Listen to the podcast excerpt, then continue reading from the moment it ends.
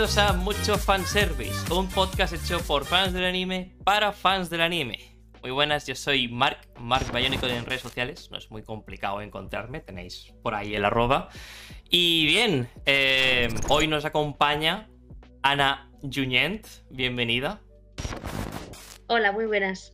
Bienvenida. Muy estar. Un, un, placer tenerte por aquí. Eh, Bien, no sé, eh, cuéntanos un poco sobre ti, a qué haces, a qué te dedicas. Vale, pues básicamente eh, soy, soy profesora de catalán en un instituto de secundaria. Entonces dedico básicamente casi todo mi día en trabajar, corregir exámenes, trabajar, corregir exámenes. entretenido. Y, al final es entretenido. Y luego, pues eh, en verano, cuando tengo tiempo, ¿no? Eso que dicen de que los profes tenemos mucho tiempo libre, mm. pues eh, soy escritora y entonces es el tiempo que puedo dedicar a escribir o, analizar películas, que al final es lo que me gusta hacer. Ah, bueno, eh, bien. y pregunta así random, ¿por qué crees, siendo profesora como eres, por qué crees que estás aquí? ¿Por qué crees que te he invitado? Bueno, porque tengo un libro un poco friki. Sí. que se llama Mujeres de Ghibli y entonces creo que, por ahí va, va, a ir la cosa. Ahí la has dado, ahí la has dado. ¿Y cómo empezó esto de meterse en el mundo del anime? Pues eh, básicamente yo de pequeña veía muchas series de animación que las hacían aquí en, Cataluña. Hay un canal que se, llama, se llamaba K3, que ahora ya no existe, una, una por desgracia, Sí, sí. Y, bueno, yo empecé viendo las típicas series eh, románticas, que si Sakura, que si Doremi, que si Fushiki Yugi, ¿no? etcétera, etcétera. Y pensaba que era el género que a mí me gustaba, hasta que pues un día vi One Piece, eh, cosa que mucha gente veía Dragon Ball, pero eso mm, yo me lo pasé un poco. Eh, casualidad. Yo tengo una, no me la he puesto, si lo llego a saber lo hago. Y, sí, sí, y bueno, llevo viéndola desde entonces. Mm. Y aún, aún no hay manera de que termine la, y luego, básicamente, pues, eh, claro, me interesaba todo, veía que todo lo que decía me gustaba, que sí Conan, ¿no? Al final, todos los géneros. Hasta que un día, pues, me encontré en la película de, de El viaje de Chihiro, fue exactamente, por casa, porque a mi padre le gustaba comprar pelis, grabarlas, ¿no? Todo eso.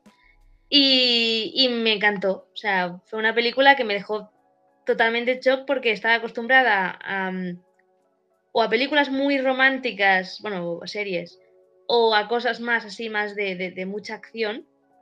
Y esa peli, no sé, me, dejó un poco asombrada, ¿no? Y yo me la veía, me la veía cada todos los días, me gustaba mucho, me la veía, ¿sabes? Los niños eso que hacen. Sí. Pues, pero sin parar. Y, y me olvidé con el tiempo. Y luego con 15 años una amiga me dijo, me he visto el viaje de Chihiro no me ha gustado nada. Nada. Y yo no puede ser. ¿Cómo, te sentiste en ese momento? Fatal, porque digo, no puede ser. O sea, ¿cómo no te puede gustar una peli que yo veía de pequeña muchas veces? Digo, voy a volver a verla, que quizá ahora, como soy mayor, mm. la entiendo diferente. Pues no, no, la vi, evidentemente me encantó, o sea, aún más. Y a partir de allí, como ya había más internet y esas de YouTube y esas cosas, pues ya eh, busqué por internet y vi que casualmente no solo había una, sino que había muchísimas más. Y allí pues ya me enganché a Estudio Ghibli y ya no he podido salir de ese bucle de verlas. Digamos que Estudio Ghibli es, es como tu sitio seguro, ¿no? Como a, lo que vas para sentirte cómoda. Exacto, si, si hay un momento en que quiero ponerme una película porque me apetece y no sé qué ponerme, pues muchas veces voy y Hoy me apetece algo más suave, me vecino tu toro. Hoy me ven, quiero algo más así, pues voy mm. a ver el castillo ambulante, hoy voy a ver tal. No sé, y, y bueno, básicamente pues así me enganché del todo ya en el anime así más... Eh, no sé cómo decirlo, que no es tan rápido de hacer. ¿Entiendes? Es decir, no es eso de capítulo a la semana. Que, sí, más, más trabajado. Sí, entiendo lo que quieres decir. Sí, no, ahora no me sale la palabra tampoco. No quiero decir que lo otro no me guste. O sea, que no, no mm. desprestigio una cosa de la otra, sino que al final se nota el trabajo que hay detrás de todo el diseño, todo el dibujo, toda la, fijación en que todo esté milimetrado y eso luego se nota cuando ves la película. Mm. es que todo, todo está perfecto. Y, Pero y- eso no quiere decir que no vea. Sí. las otras. ¿Y qué otras cosas has, has explorado aparte de Ghibli? Así técnicamente, o sea, de, de- de estudiar como tal, solo Sí. Ghibli. Solo Ghibli. momento. Y, Sí. y sin estudiar, sin ponerse la mentalidad de voy a hacer un análisis. Bueno, me cuesta por cómo soy yo, porque como he estudiado cine, inconscientemente siempre estoy analizando todo. Pero veo de todo, bueno, menos, menos cosas raras, que últimamente hay muchas. Sí. Generalmente de todo. Y hace poco me vi la, bueno, que me leí en su momento el manga, que no, ter- no terminó porque finalmente, no sé por qué me.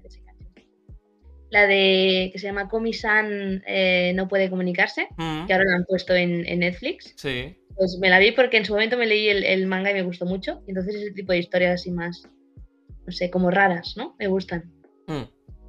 Como no lo convencional, no un shonen.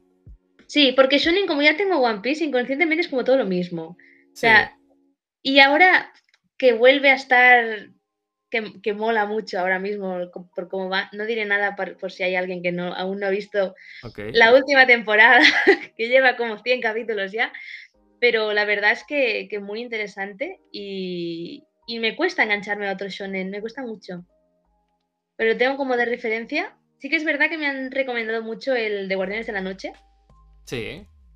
que, que aún no lo he visto, lo tengo muy pendiente, que me ha dicho que está muy guay. Visua- visualmente es impactante.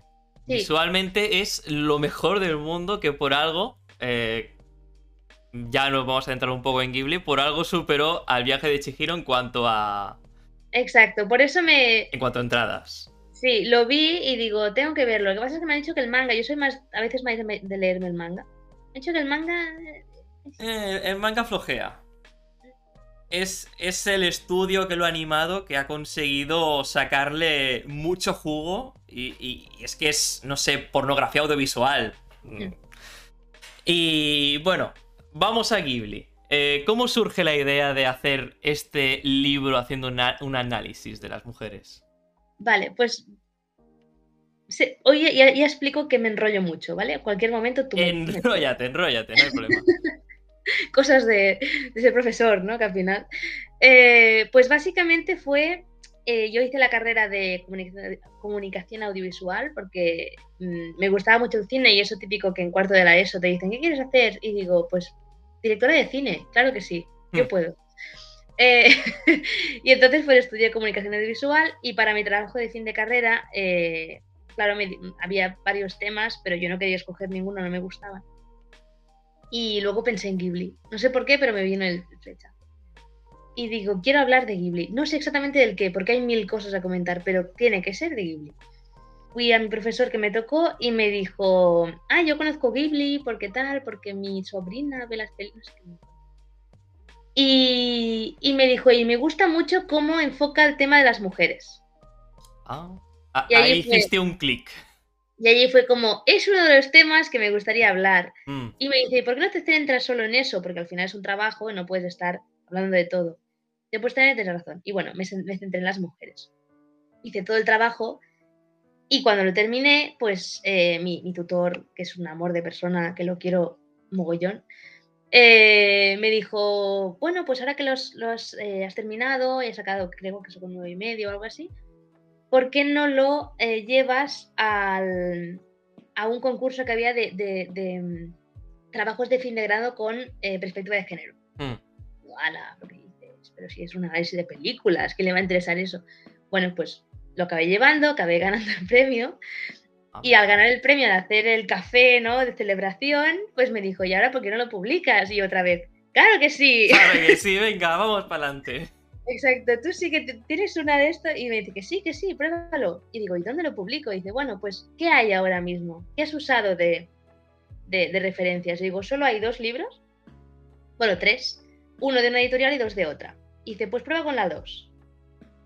Lo probé, hablé con Diablo Ediciones, que es lo que, lo- con, con los que tengo el libro, Mm, y, y me dijeron que les interesaba la idea y que si podía cambiar lo de trabajo a libro divulgativo, de catalán al castellano también, porque si no mal, eh, que adelante. Entonces lo hice, les gustó y me lo sacaron. y así fue, fue el camino. ¿Y este análisis por dónde empezó? Bueno, básicamente, eh, claro, yo me centré en orden cronológico porque primero, o sea, primero me centré en alguien, porque como era un trabajo, al final no podía hacerlo todo, no podía hacer todas las películas. Entonces me dijeron, vale, céntrate en, alguien que quieras, ¿no? Y digo, pues, Miyazaki. Sí, porque creo que al principio de en la introducción del libro dices que vas a excluir a Lisao Takahata. Eh, ¿Por qué en concreto? Bueno, porque básicamente tenía que centrarme en, coger unas películas en concreto y, yo tuve, o sea, el, ¿cómo se dice esto? El,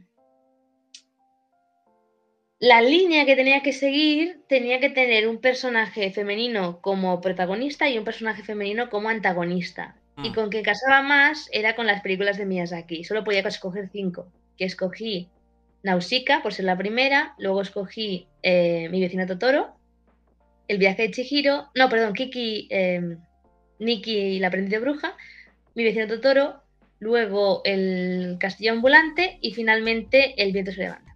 Hmm. No, El viento se levanta. No me acuerdo cuál Bueno, es igual. Eh, las, las cogí por eso, por el tema este de que tuvieran las dos y tal. que, tenía que hacerlo muy, muy pequeño. Entonces, cuando hice el libro ya sí que lo agrandé, pero también me centré en Miyazaki y hice las 10 películas, de principio a fin. Y eh, dejo ahí el suspense. Uy, pero lo puede llegar a pasar. Entonces, aquí importante, eh, ¿por qué este tema de las mujeres? Obviamente porque la, sociedad japonesa se dice que es machista, pero ¿cómo de tantos? ¿Me, lo puedes describir de alguna manera? Sí. Básicamente eh, leí un par de libros, bueno, unos cuantos más, pero sobre todo un par de libros que enfocaban un poco la historia de la mujer en, general en Japón. Hmm. Entonces es curioso porque Japón empieza siendo, mm, en sus inicios, ¿no? Eh, un, matriarcado.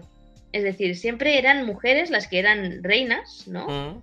Y, eso fue cambiando de un día para otro prácticamente, eh, con la aparición del tema de, los samuráis y demás, relegando a las mujeres a que como no eran suficientemente fuertes, eh, pues, pues entonces que no tendrían que tener tanto poder, ¿no? Entonces les daban, pues, por ejemplo, en vez de lanzas largas como ellos, ¿no? Pues les daban cuchillos pequeños, ¿no? Como para discriminarlas un poco. Y eso hizo que en general, pues luego se viera a la mujer como eso, ¿no? Como, un, como una persona débil, que, no, no tiene fuerza física y por lo tanto que no puede mandar, ¿no? Porque antes se, asimilaba. ¿Qué pasa? Pues, ah, claro, pues eso, como en todas las culturas, pues arraiga, ¿no? Se tiene esa concepción. Y lo curioso es que Miyazaki mm, tiene una visión de la mujer que, que, de esa época, porque pensamos que, el, claro, en la primera película que ha hecho con Estudio Ghibli, ¿eh? no que había hecho. Sí. Eh, que realmente no es Estudio Ghibli, porque aún no se había formado, pero bueno, es igual. Eh, que es en el 82. En ese momento las, mujeres no tenían casi importancia en, la vida, em, ¿no? Como, como personajes. Si, si, hablamos de personajes como si la vida fuera como una película, pues no tendrían importancia, siempre son secundarios. Luego, claro, analicé también un poco el anime, ¿no? Sí que hay personajes fuertes en el anime, pero son muy, muy de ahora, ¿no? Realmente sí, son, bastante recientes. Exacto. Yo, claro, solo tienes que mirar con One Piece, por ejemplo. Nami aún no ha tenido un momento que digas, bien, y lo único que ha hecho es crecer las tetas. es que eso es, básicamente la mentalidad. Entonces, cuesta mucho encontrar, ahora no tanto, ¿eh? pero, pero en, el, en el 80, ¿no? Hablamos de 40 años. Eh, costaba mucho encontrar un referente ¿no? Porque al final para mí fue un referente. Yo cuando vi a Shihiro pensé, ostras, yo quiero ser como Shihiro, yo quiero ponerme ese traje rosa y ponerme a correr por, las casas de baños, ¿no? Y en cambio, mm, los referentes que yo tenía en, eh, al ver animación en casa, ¿no? Eran que si princesitas, que, se enamoran y que sin pueden vivir. es, es, que claro, vivir sin un hombre es, uff, ¿no? Te puedes morir allí es donde yo vi, que hay algo, hay algo que no sé cómo, por qué, ¿no? Es curioso cómo esta visión ha persistido durante tantos años y sigue persistiendo. Sí, exacto. Y, y además también pasa, ¿no? En las películas que no son de Ghibli, ahora hablaré muy, muy rápidamente, por ejemplo. Marvel. Yo Marvel me gusta muchísimo. Eh, pero claro, mm, ves la película de. Ya hace tiempo, ¿eh? Si alguien no la ha visto, lo siento, spoiler. ves la película de, de, em, Endgame, por ejemplo, que Sí. pusieron un momento de Girl Power. El, el momento de la batalla final, sí, sí. que tuvieron que como aislar a todo el mundo para ponerlas a ellas que dices, a ver, supuestamente la Capitana América, ay, la Capitana América, perdón, la La Capitana Marvel. supuestamente no es el ser más poderoso, si ella no puede, ¿cómo van a poner cuatro más? Exacto. En general pasa, la visión que tienen de voy a poner mujeres para hacer ver que es más feminista, eso mm, ahí no acaba. Y claro, me sorprendía, ¿no? Que si ahora tenemos este conflicto, ¿cómo es que 40 años atrás él no lo tuviera? ¿No? Y esa fue precisamente mi premisa, ¿no? De preguntarme por qué. Claro, evidentemente, pues lo tuve que analizar yo de aquí, porque no Mm. está escrito en ninguna parte y hay muy poca información, que era una cosa que me sorprende. Que no hubiera un libro que explicara precisamente eso. Hay libros que explican las películas, hay libros que explican alguna película en concreto, pero no había información de por qué las mujeres en este momento, ¿no? Son tan protagonistas, antagonistas, no tienen dependencia del hombre en ningún momento, no tienen por qué ser historias románticas para ser historias mm, potentes, ¿no? Mm. Todo eso me dejó, claro, alucinada, porque no es común. ¿No? Por eso, por eso pensé, digo, tengo que hablar de esto, que aquí, aquí quiero comentar yo mi opinión. Y en todo momento siempre digo, ¿eh? que hay mucha gente que me dice, bueno, sí, pero esto que dices tú, ¿es así? Y digo, bueno, yo es lo que yo creo. Evidentemente el libro también te influye a pensar lo que tú crees al verlo, ¿no? Hay gente que me dice, bueno, es un análisis superficial. A ver, una obra eh, puedes sacarle muchos muchos tipos de eh, ahora no me sale la palabra de análisis de Claro, de, de puntos de vista. de puntos de vista. No todo el mundo ve el mismo cuadro de la misma manera. Exactamente. Entonces, claro, también el problema al, al crear el libro, ahora como más técnico, claro, me dijeron, es para todos los públicos. Que si Mm. lo compra un niño de 7 años, una niña de 7 años, mm, no puedo explicar que si el arquetipo es sombra. Yo eso, pues sí, ¿vale? Pero no puedo. ¿Por qué? Porque me va a decir, ¿qué coño es un arquetipo? ¿No? O sea, como... Ya irse a los tecnicismos ya.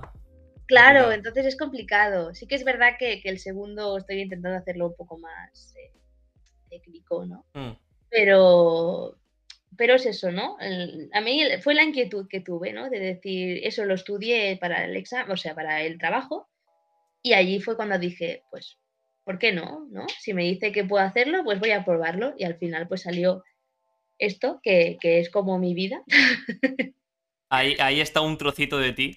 exactamente. Como las y- lavadoras Balay, un trocito de ti. Sí, exactamente.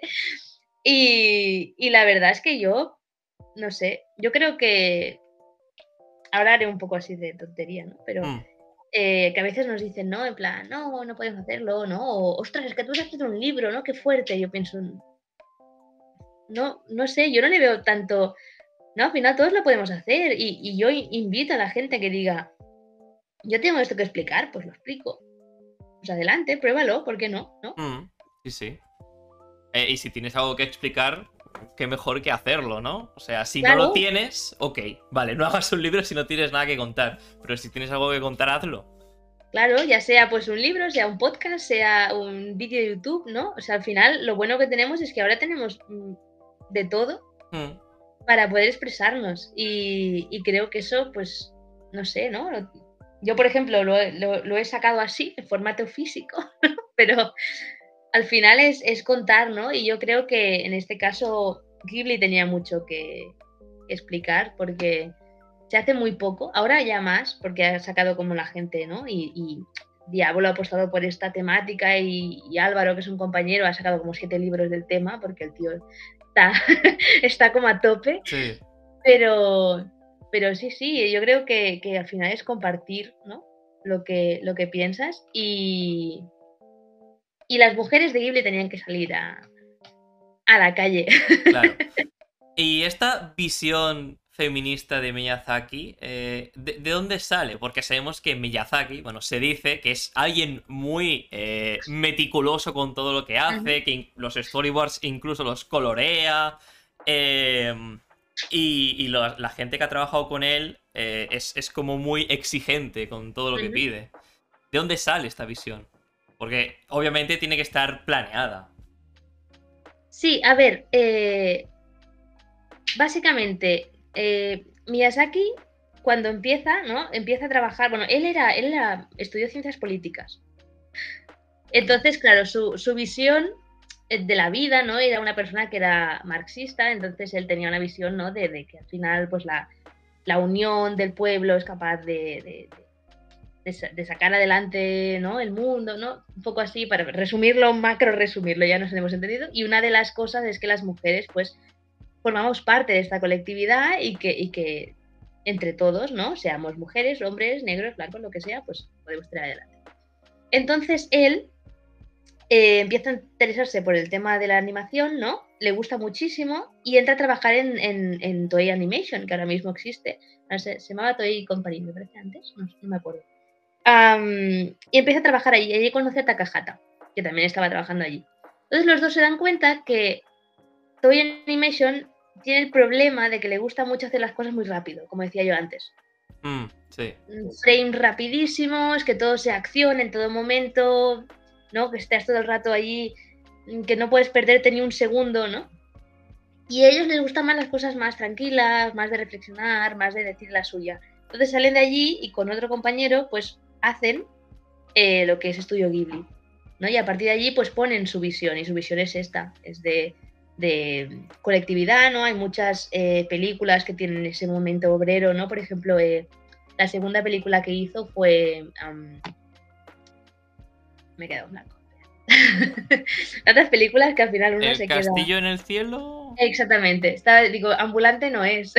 No, el ambulante. El castillo en, el cielo. y Hay un, sí, y hay un momento en que, en que precisamente todo el pueblo se junta para luchar contra los piratas para salvarlos a ellos dos, ¿no? Los protagonistas.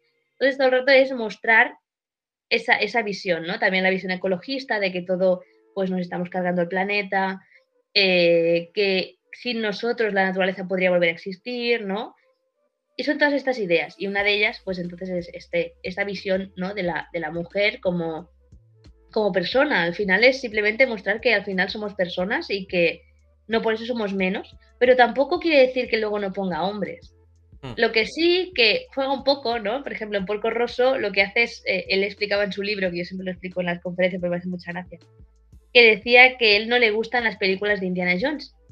Pero no ah. porque sea Indiana Jones, sino porque es el típico tío que, perseguido por los nazis mm, consigue a la chica, salva al mundo y fin, ¿no? Todas las películas pues, son lo mismo. Y él, precisamente para criticar eso, hizo Porco Rosso que son dos machirulitos, ¿no? Que luchan por una mujer a hostias hmm. y, al final, pues claro, consiguen el amor de la mujer, ¿no? Pero un poco eso. Pero eso lo hice como para hacer la gracia. Realmente lo que él quiere hacer, ¿no? Es, mostrar esa visión. Y yo visión igualitaria.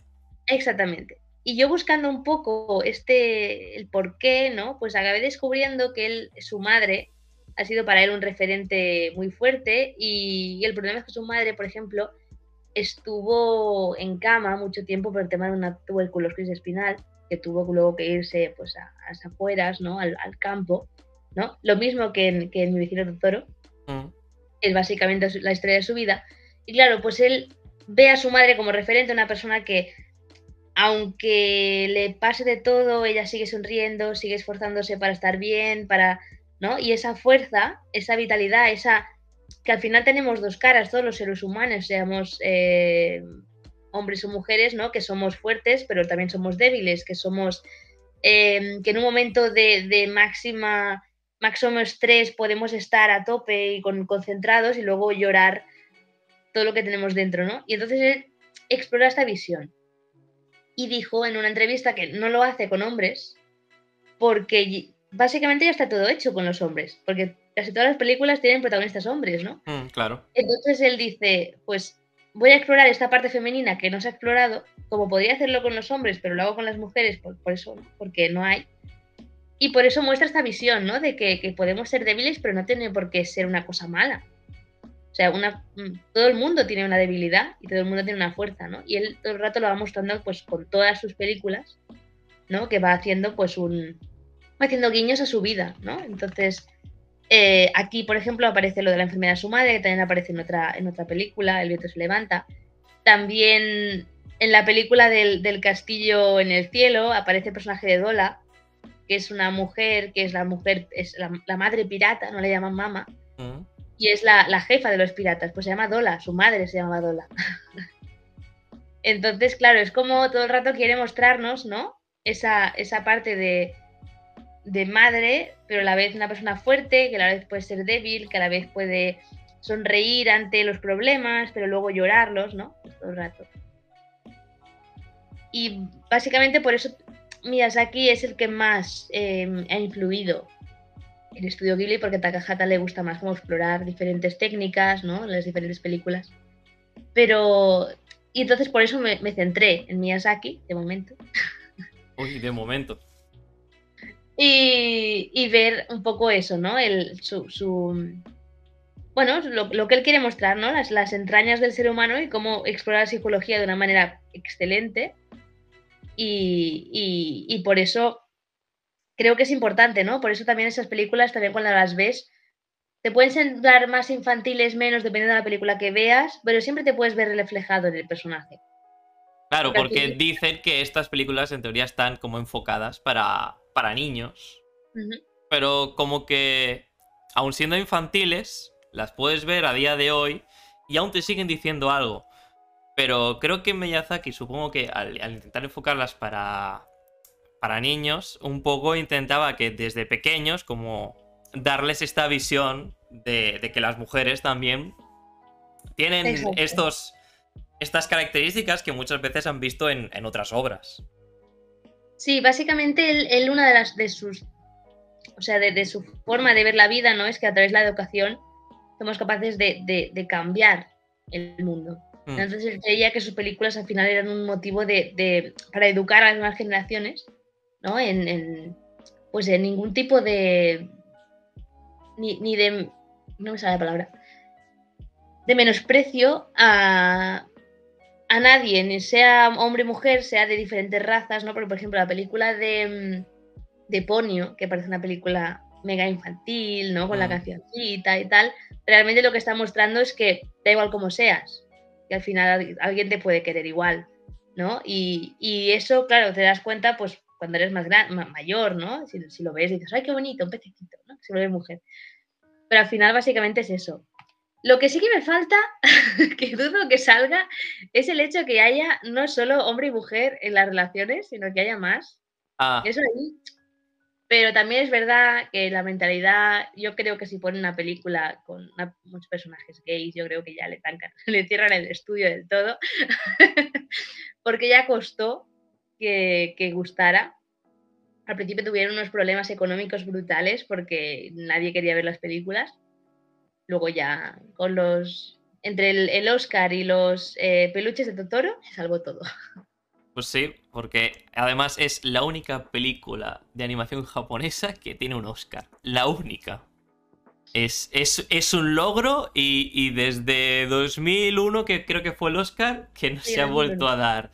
Han habido nominaciones. Eh, creo que Makoto Shinkai se llevó alguna nominación con o Your Name o la de Tenkinoko, no, sé con cuál de las dos. Y hasta ahí podemos contar. Quizás también ha, tenido alguna nominación algún otro, como Mamoru Hosoda, pero eh, el, de Oscar no ha aparecido nadie más. Miyazaki eh, tiene, tiene como ese récord Guinness. Sí, y el problema también es, lo que hablábamos del tema de, de, que es para, para niños, ¿no? Es el hecho que al final la gente tiene como la sensación de que ser animación es igual a ser de niños. Sea la película que sea, sea la serie que sea. Y eso me parece hasta una falta de respeto para el género, porque es que realmente no es ni un género, o sea, es una forma de hacer, ¿no? Es como vas a Netflix y pone anime. Y dices, vale, sí, pero ¿qué tipo de anime? No me pongas al lado Magical Girls al lado de, yo qué sé, de, de Haikyuu, ¿no? No tiene ningún sentido. No, es lo mismo. En cambio, sí que vas a las películas normales, bueno, queda muy mal decirlo, de, acción. Imagen real, sí. Exacto. Y ahí te pone, pues de comedia, de no sé qué, no sé cuándo. Bueno, pues clasifica, ¿no? Es una forma de hacer películas, de hacer series. Y, pero como tienen esa visión, claro, luego yo voy al instituto, les cuento a mis niños que me gusta el anime y se me quedan mirando así como, ¿qué me dices? o sea, a la profe le gusta el anime. Y yo, sí, ¿qué pasa? ¿Es, ¿Es, raro que te guste el anime? Yo he sido taco toda la vida. o sea, y a veces me, me, da rabia eso, me da mucha rabia. Sí. Porque luego enseño mi libro, ¿no? Y dicen, ah, tienes un libro. Y yo, sí, porque a mí estas cosas me dan como vergüenza. Eh, ah, tienes un libro tal. Digo, sí. ¿Cómo se llama? Mujeres de Ghibli. ¿Y eso qué es? Bueno, es un estudio de animación, tal. Pero eso es un cuento infantil. No, no tiene nada que ver. No es Cayu. Exacto, van con esa, con esa idea. Y ostras, yo creo que una de las cosas que yo tuve en mi infancia, precisamente, que me, que me hizo crecer y madurar, fue las series que vi. Que no eran de estas de, ¿qué tienes detrás? El mar, no lo sé, ¿no?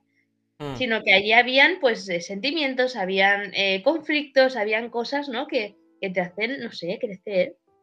Y ahora creo que hay una falta brutal de todo eso. Y aún sigue un poco, aún sigue. Ya no tanto como quizás hace años, pero aún está la mentalidad de, incluso en niños, de, bueno, como son dibujos, como no es gente real, como nos si, siempre suele entender a ser historias ficticias, pues eh, son infantiles. Eh, pero bueno, esperemos que con el tiempo y este intento de ponerlo más como en la cultura popular, eh, lo vuelva como algo más, no solo para niños. Pues ojalá, porque, ostras, yo, yo me acuerdo ¿eh? de ser pequeña, me decían, ah, es que tú eres la friki, pensaba, ¿y, qué quiere decir eso? Ser friki quiere decir que te gusta algo, ¿no? O sea, sí. en exceso. Tú también eres friki, de lo que sea, de los coches, de, de los tazos, de lo que sea, pero tú también lo eres, ¿no? Y ahora es como, aún es más raro, ¿no? Me, me, he fijado que de, desde que empecé a, ser profesora hace, hace cuatro años, ¿no? Eh, los que estaban en bachillerato hace cuatro años, eh, había muchos que eran que les gustaba el anime y tal, lo veían totalmente normal, y ahora, ahora mismo, niños de primero que le dicen, eh, el taku este de mierda, no sé qué, y pienso, ¿cómo ha vuelto eso otra vez? No sé, un poco triste, pero bueno. Mucho, porque pienso, pues, pues con orgullo. ¿No? O sea. Sí, sí, sí. Bueno. No sé. Eh, um, supongo que de las películas de Ghibli, para hacerte todo este análisis y siendo como eres fan, te has visto todas. Yo en mi caso no. No. Y te voy a decir por qué. Eh, no resuenan conmigo las películas de Ghibli. Soy, soy como. No sé, me cuesta. He visto ¿vale? De Ghibli he visto La princesa Mononoke, El viaje de Chihiro y El castillo ambulante. Y Totoro. Bueno, eso es bueno. Por ahí vas bien. Eh, Totoro mmm, no lo acabo de porque es la que veo más infantil de todas. No veo que haya tampoco como mucho desarrollo. No, no veo en sí... Mmm, el, conflicto, la, lectura que sacar de ahí. Eh, Pero piensa que eso es precisamente lo que quería Miyazaki.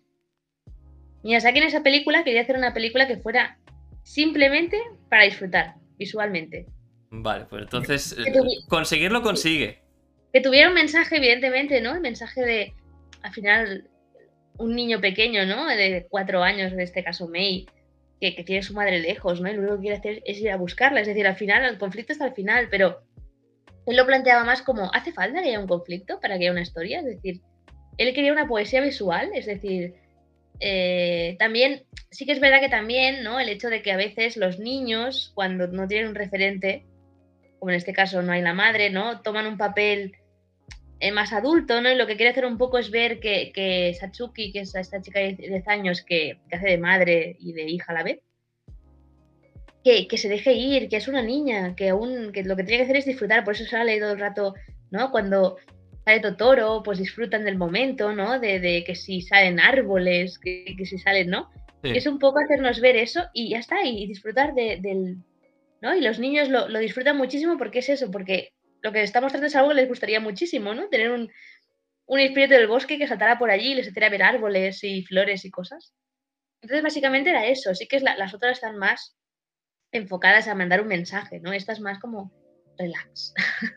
Sí, es verdad que como que el cine está como muy enfocado a siempre contar algo, tener, enfocarse en la narrativa. Y, esto lo vi hace poco tiempo con, un profesor de, la universidad que dijo, eh, ¿por qué siempre eh, hay que enfocar el cine eh, a partir de la narración? El cine es mucho más, no, es solo lo que se puede contar, sino lo que se puede ver y expresar a partir de la imagen. Exacto. Y creo que estamos un poco mal acostumbrados a, siempre buscarle profundidad narrativa a todo lo que, lo que vemos. Y... Mm. Pero yo creo que eso con todo. Sí. Creo que es la sociedad que tenemos ahora de, de estar 100% conectados a todo y que sea una cosa rápida, ¿no? Yo, yo veo a mis alumnos, por ejemplo, que me dicen, ¿cuándo podrás una peli, no? La típica frase. ¿Cuándo veremos una peli? ¿Cuándo veremos? Y digo, bueno, cuando yo quiera contar algo, os pondré esa peli, mm. ¿no? Por ejemplo, en primero de la ESO, cuando hablamos de, del tema de los saltos temporales en las historias, que a veces les cuesta entenderlo, pues yo les pongo la chica que saltaba a través del tiempo. Para que ellos vean, ¿no? Que a veces me dicen, ay, es una peli de dibujos. Y digo, tú espera, tú, tú vela, tú mírala y después ya hablamos. ¿No? Para que entiendan un poco el hecho de que en menos de un día ha pasado toda la película, ¿no? Y esa es la idea. Y claro, antes no tanto, pero ahora sí que veo que, le, que dicen, no, mira una película, una película, y la pones la película y a los 10 minutos están mirando al techo, durmiendo, hablando con el compañero, y les dices, ¿no queríais tanta película? Mirad, que es que no os interesa. No, no, está interesante. Digo, entonces, porque están todo el rato pendientes de, que tienen que hacer algo. Mm. Por eso también triunfan ahora más las series que las películas. ¿Por qué? Pues son más cortas. Bueno, algunas no. Pero son más cortas, son como más inmediatas. Siempre tiene que haber al final algo que te deje con las ganas de seguir, ¿no? De enganchándote. Y creo que ese es precisamente el problema que tenemos, de que no somos capaces de, de sentarnos a mirar un rato la tele, viendo una película que nos guste y estar allí. Y hasta a mí, ahora a mí me pasa. De estar allí mirando la película, analizándola, porque yo en siempre estoy ahí. que si esto es un plan, que si eso es no sé qué, no yo misma me hago mis historias. Pero luego me veo que de pronto me puedo ver el móvil porque tengo que hacer algo, no sé qué, luego hacer no sé qué, luego no sé cuántos, y, y digo, ¿qué estoy haciendo? Pero no estaba yo viendo una película tranquilamente. Nos cuesta estar pendientes de una sola cosa, necesitamos como... Y, si no es el cine, que entonces sí que voy pues allí con mi paquete de palomitas y voy... Si no es eso, es que hasta a mí me cuesta estar 100% concentrada en ver una película, porque no me gusta, pero inconscientemente es como si estuviera perdiendo el tiempo. Ya. Me recuerda un poco a la historia de Momo. No sé si conoces el libro de Momo. De mm, Engen. Eh, ¿Cómo se llama ese? Me sale el nombre. Bueno, es una historia de una niña, básicamente, que, aparece en un mundo donde la gente va con, el tiempo justo. Siempre intentando ahorrar el ah, máximo de tiempo. Me quiere sonar, me quiere sonar. Sí, y hay unos hombres que se llaman los humos grises, que los hombres grises básicamente lo que hacen es fumarse el mm. tiempo de la gente, mm. ¿no? Viven a través de ese tiempo y la gente cada vez está más agobiada, más agobiada, más agobiada. Pues me recuerda eso. Al hecho de decir, no, no, espérate. ¿Estoy disfrutándolo? Sí. ¿Entonces es una pérdida de tiempo? No. Y cuesta mucho, creo que en el mundo que estamos ahora, de que es frenetiquísimo, de no saber pararnos a mirar. Y, y eso es. Por eso me gusta tanto la película, precisamente de necesito todo, porque cuando me la pongo es como, ¿ahora? Ahí, media hora, eh, una hora y media. Solo, solo tengo una cosa que hacer, mirar la película. paisajes bonitos, Totoro que quiero chucharla en cada momento y ya está, y relax. Mm. Y creo que es, es aún más necesaria por eso, porque no somos capaces de decir, hey, para, mira la película tranquilamente, ¿no? todo el rato. Por eso también triunfan mucho ahora las películas de Marvel, que son, que son chulas, ¿eh? que me gustan mucho, pero también es por eso, porque no para en ningún momento de, darse de hostias.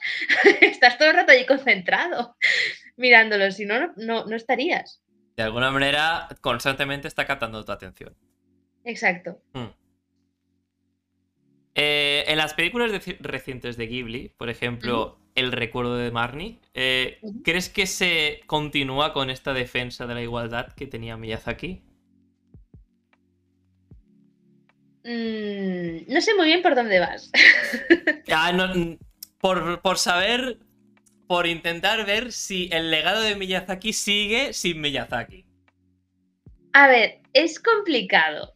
Es complicado decir que el legado sigue. Sí que es verdad que yo creo que se intenta mantener la visión, lo que él opina, lo que piensa, pero es que al final sí que es verdad que es que Miyazaki era una persona tan obsesiva Mm.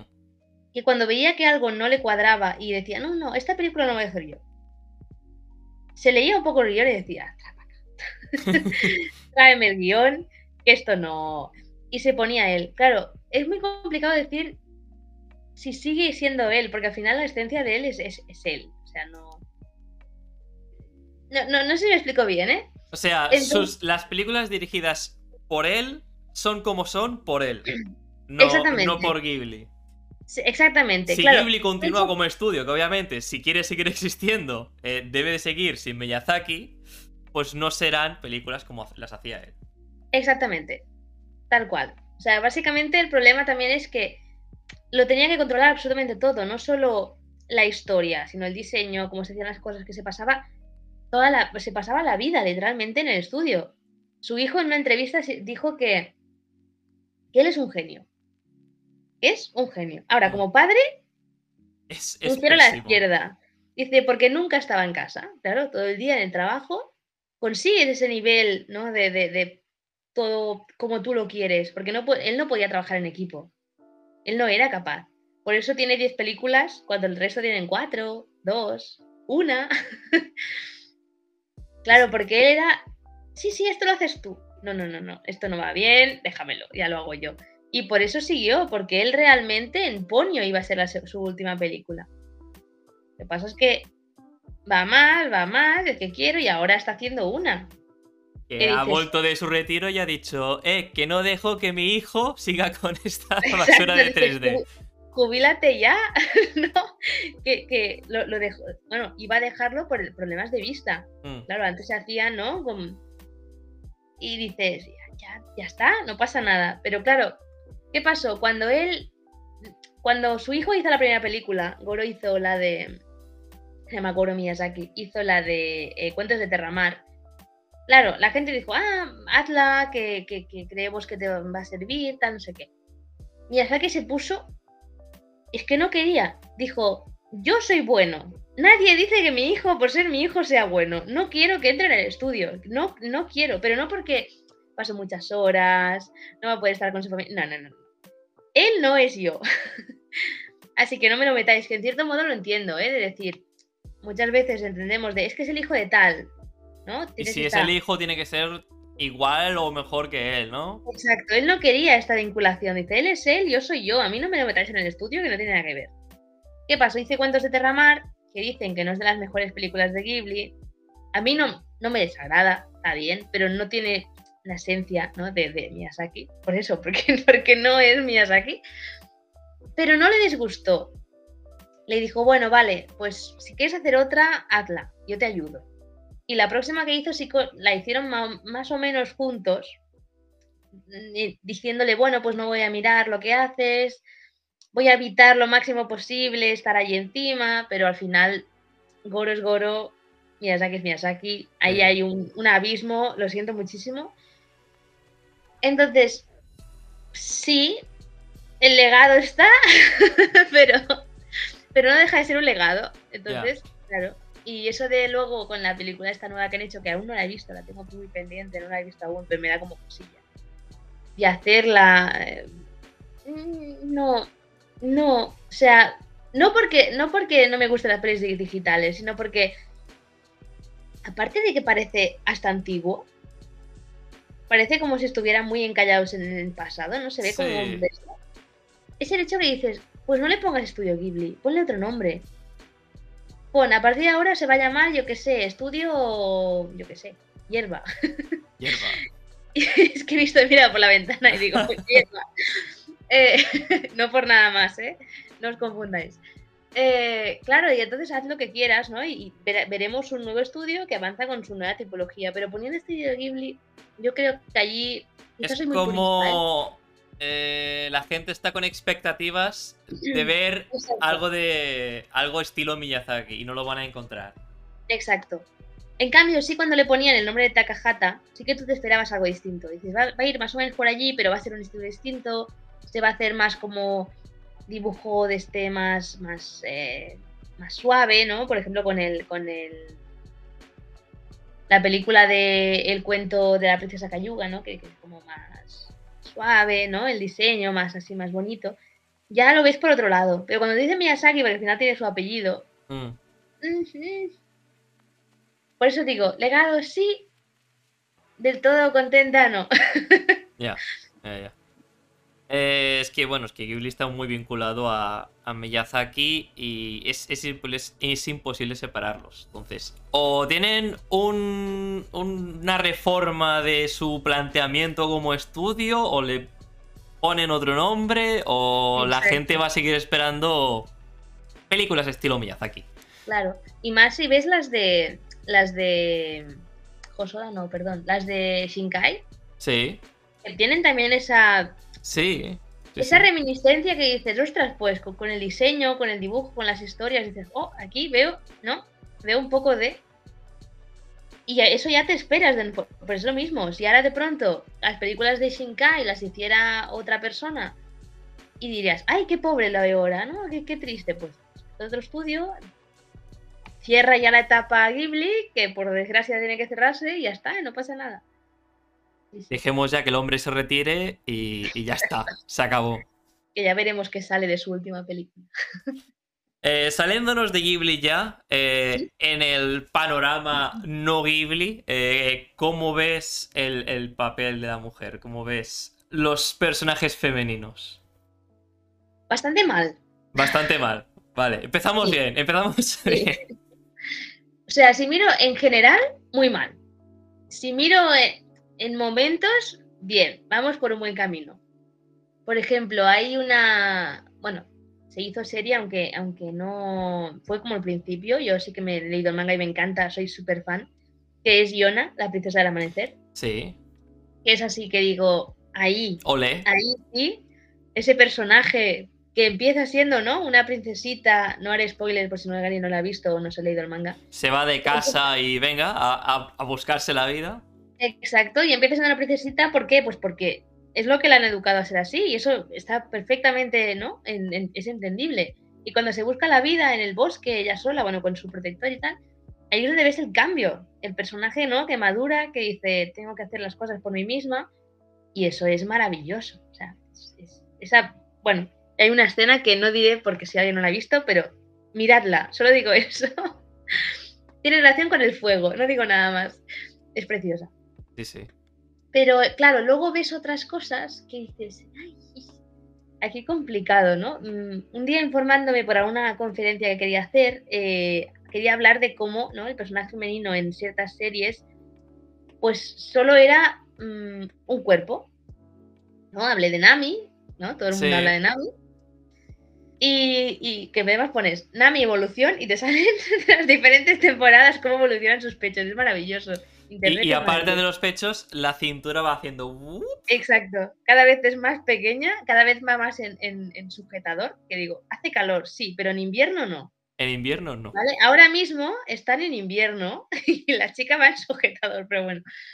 Y encontré una serie que no he visto, porque no he querido ver, Se llama...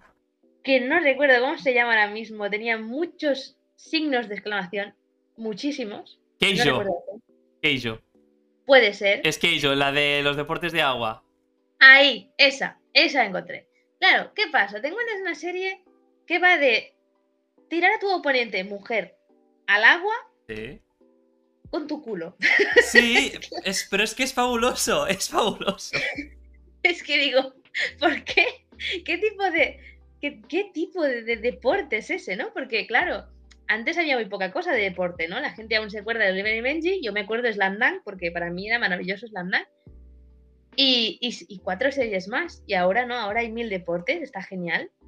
Pues, pocos deportes no saben mujeres, tienen que ser ese deporte. Porque les apetecía, ¿por qué no? Entonces, claro, por eso digo, vamos mal. Vamos mal. Hay ciertos momentos que digo, bien, este personaje, bien, eh, aquí han puesto tal, bien. Pero sí que es verdad que aún cuesta mucho encontrar series donde el protagonista sea una mujer. Que no digo, que eso también es, cierto, que a partir de ahora tengamos que poner todo mujeres. No, o sea, no tiene por qué ser una mejor obra o, un, o un mejor desarrollo de personaje si es un protagonista. Exacto. Que enlazo con lo que he dicho antes del tema Marvel, que digo, a veces hay la concepción esta, ¿no? De ahora tenemos que ser más inclusivos, más feministas, más preciosos todos. Pues vamos a mujer, vamos a poner de protagonista a una mujer lesbiana, ya está solucionado. No, a ver, ¿sabes? Entonces, claro, no digo que tenga que ser mejor porque hay una mujer, pero sí que es verdad que hay muy pocos referentes. Sigue habiendo muy pocos referentes para las niñas que, que ven eso, ¿no? Y no pueden.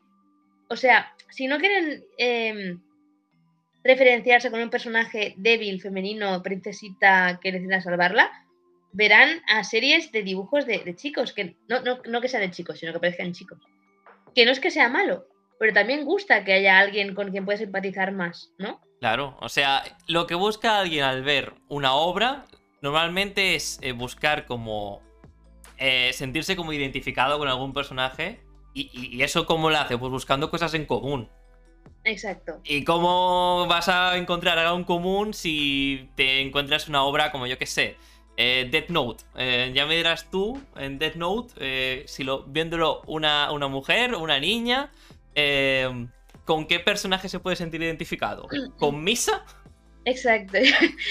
Mira, no iba a hablar de Death Note, pero ahora que lo dices, yo recuerdo empezarla de pequeña, la dejé y, no recordaba por qué hasta que la volví a ver. Cuando vi a Misa, que es que básicamente si no existe Light no hay nadie más en el mundo, eso dices, pero mujer. Si alguien no la ha visto, que lo dudo mucho ya en este momento, pero bueno. este año 2022, después de. exacto, sin hacer ningún spoiler, pero el hecho de que tú quieras acabar con tu vida, no diré cómo ni cuándo, por un tío es que qué año estamos. Pero bueno, eso ya lo ves y dices, bueno, es de hace tiempo, ¿no? Puedes decir, es, ese, es, ese, mundo, ¿no? Es ese tiempo, tal.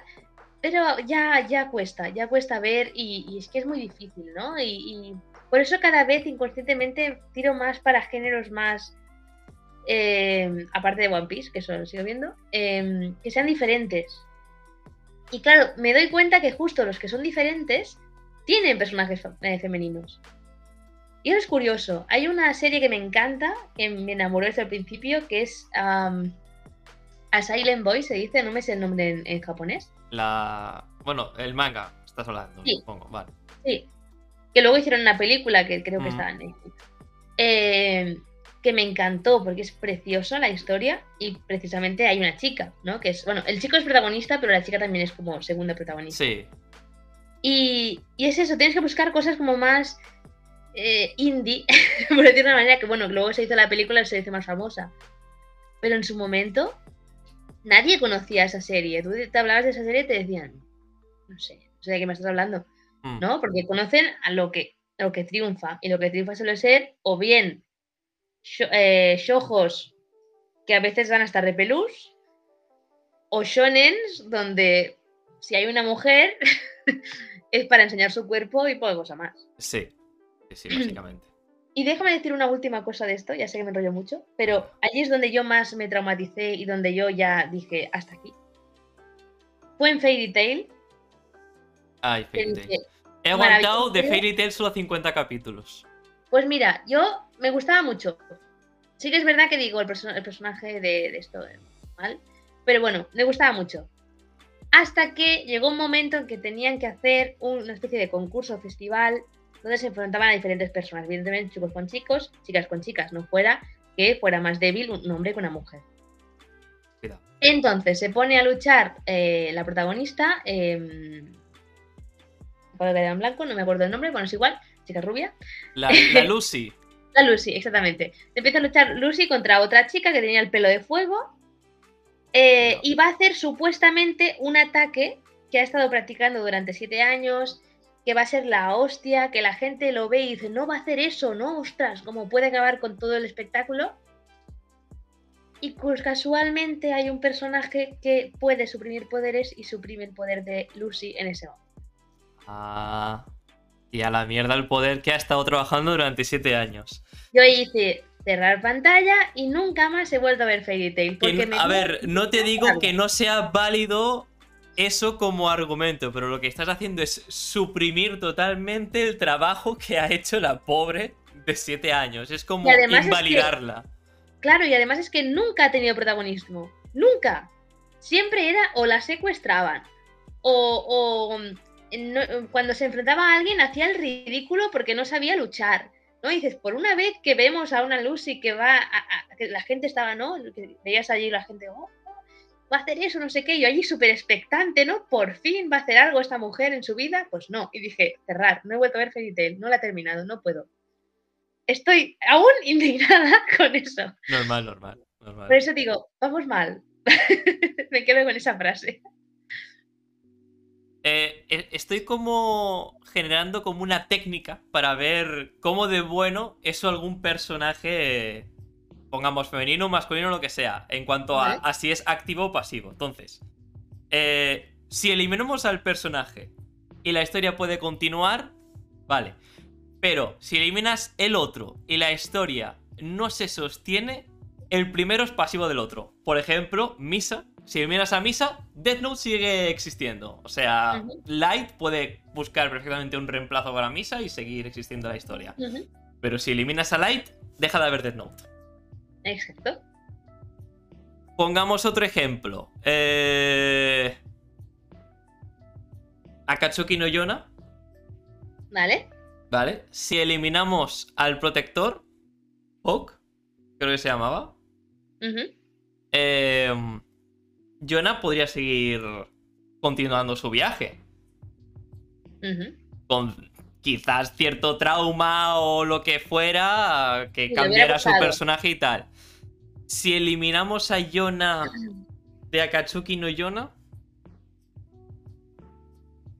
No, porque, No. porque Yona es, es como la piedra angular del- de la serie. Es decir, eh, primero que los dragones necesitan a Yona como su Mm. espíritu de esto. Eh, el protector sin ella no es nadie porque tiene una dependencia emocional brutal. Pero aparte que Yona eh, es la que todo el rato se está metiendo en líos. O sea, mm, ella hace evolucionar la historia precisamente porque quiere ayudar a todo el mundo, siempre mm, hace lo que no debe para ayudar a los demás, entonces sin ella no iría evolucionando la historia. Entonces yo sí que creo que sin Yona no habría Yona. mm, Así. Hay que refinar esta técnica. Eh, Ponme otro ejemplo, a ver. Pero con Yona creo que no. Otro ejemplo. Ah, Black Lagoon, ¿sabes cuál es? No lo he visto. Black No Lagoon. visto. Ah, bueno, Black Lagoon es eh, un oficinista que lo secuestran y se acaba uniendo a una banda de, de contrabando y tal. Vale. Eh, en esta banda de contrabando, pues hay diferentes personajes. Eh, tenemos a, a una versión de Tomb Raider, pero Vale. malota. Eh, tenemos un hacker, tenemos eh, el, el pavo mazado y el oficinista. Entonces, el oficinista es el protagonista. Y después tenemos a, a Revi, que es la, la esta Tomb Raider, ¿vale? Eh, si miramos a Revi, la historia puede seguir continuando. Y a la vez, si eliminamos al, al oficinista este, creo que la historia podría seguir funcionando. Eh, entonces, se aplica a algunas historias y a otras no. Claro, no he visto la serie, pero entiendo que sí, que sí. Claro, él se junta con esta gente de contrabando, pero Hmm. no quiere decir que la gente de contrabando no pueda existir sin el, sin el oficinista. Entonces, si la historia se basara en, en esta, ¿no? En este contrabando, Eh, podría seguir sin él, sin exacto, exacto. Ot- otro ejemplo que quizás este sabes, Cowboy Bebop. Sí, es que me ha venido a la cabeza cuando has hecho Mujer Tomb Raider, digo, "Ah". Cowboy Bebop. Eh, si quitamos a Faye, yo creo que Cowboy Bebop podría seguir continuando como historia. Mm, interesante. Y a la vez, A si eliminamos a Spike, también podría seguir. O incluso a. Ah, no me sale el nombre de. Eh, del ex policía. Sí, no me acuerdo. Pero claro, sí que es verdad que es una serie que hay como muchas historias dentro de lo mismo, ¿no? Porque al final el tema del espacio. Sí. Es como que no. Ningún personaje depende de otro. Hmm. Sí, yo creo que se podría seguir. O sea, tú le miras al protagonista, yo creo que podrías poner otro y continuar con la banda. Hmm. Sí, yo creo que sí. Jet, ahora. Sí, exacto, sí. Creo que depende más de que sea una historia donde mm, el personaje sea como el punto de inflexión dentro de la historia. Es decir, que Sí. mm, muchas veces el problema es que si el personaje aparece nada más empezar la historia, suele ser importante, ¿no? Hasta el final. En cambio, si el personaje aparece a media historia o así, suele ser más secundario, más de ayudante y allí pues no tiene mucho sentido que siga, porque podría haber, ¿no? La persona podría haber seguido sin esa ayuda o sin esa... Entonces, claro, yo creo que en Cowboy Bebop la historia podría seguir si vamos cambiando personajes. Sí, creo que sí. Bueno, esto, esto era un intento de ver. eh, los personajes femeninos. A ver, a ver si. No, pero cuesta mucho, ¿eh? Ya digo que, que haya un personaje que dependa. Por ejemplo, hablamos de One Piece mismo. Es que ninguno. Es que aunque Nico Robin sea buena, es, en comparación con Nami, me refiero a de tema de, de que sabe. Hmm.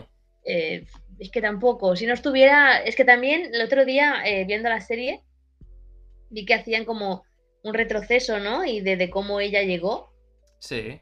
Y digo, pero es que realmente se unió a la tripulación entrando. O sea, se puso allí en el barco y dijo, hola, a partir de ahora voy a ir con Estoy vosotros. aquí, venga.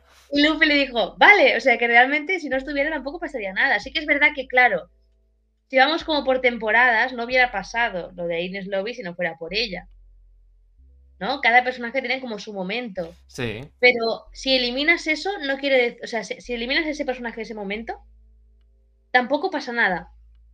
Porque hasta el final ca- casi No pasa nada, pero tampoco daría paso a que después hubiese algo. Sí, pero Es, me como que. Es como que su. Su desarrollo o su motivo de ser existe después. Eh, Sí, exacto. Pero sí que es verdad que al principio era más como voy de isla en isla, ¿no? Un poco como, como Fairy Tail. Voy de isla en isla, me cargo al personaje jefe y voy a otra isla. Y hasta, básicamente, hasta Punk Hazard no ha habido esa relación de voy aquí porque tengo que ir allí, porque tengo que hacer no sé qué, que luego tengo que hacer no sé cuánto. Mm, sí. O sea, hasta ese momento, si tú no recoges a alguien, no pasa nada. ¿no? Usopp, por ejemplo. Momento go to shop. Sí, vale. Pero si no estuviera, tampoco pasaba nada. ¿Me entiendes? Y en los Sí. personajes femeninos creo lo mismo. Sí, vale. Eh, Ines Lobby creo que ha sido hasta más importante en, Robin que, que, que Nami, porque eso fue muy, muy al principio y casi que no. Por eso digo que, que los dos personajitos que salen, ¿no? Luego sí, vale, sale una princesa de un, de un pueblo, ¿no? Vivi, que fue más importante. Sí, vale, pero. ¿Se sabe algo de ella? Nada. Bueno, de vez en cuando la van mostrando. Sí, Sí, Alabasta de puta madre, venga. Sí, ¿no? Pero me refiero que siempre son personajes iguales. Todo el rato son los mismos, son princesitas también, que luego se juntan las tres princesas. Que luego que si la de la que es eh, Kyojin, ¿no? Que está, que es, que es, que es como una sirena enorme. Mm, Es como que van saliendo personajes que no tienen mucha importancia. Y ahora me hace gracia que el único personaje masculino que se enfrenta a personajes femeninos, precisamente Sanji, que está enamorado de cualquier mujer, y encima dice, no voy a pegar a una mujer. Ya. Y la otra, tú pégame. Y la otra, que, que no voy a pegar a una mujer. ¿No? Es como insistiendo en lo mismo, ¿no? De, de no, no, no le haría eso, que es como que somos de cristal, ¿no? Que es un. te está atacando. Es pues, como tío. una caballerosidad llevada al extremo. Exacto. Por eso digo que queda también como que luego, claro, te pueden decir, no, pues ya, pero si se pone a pegar la mujer, luego te pueden decir que eso es eh, violencia. Bueno, y entre ellos no la tienen.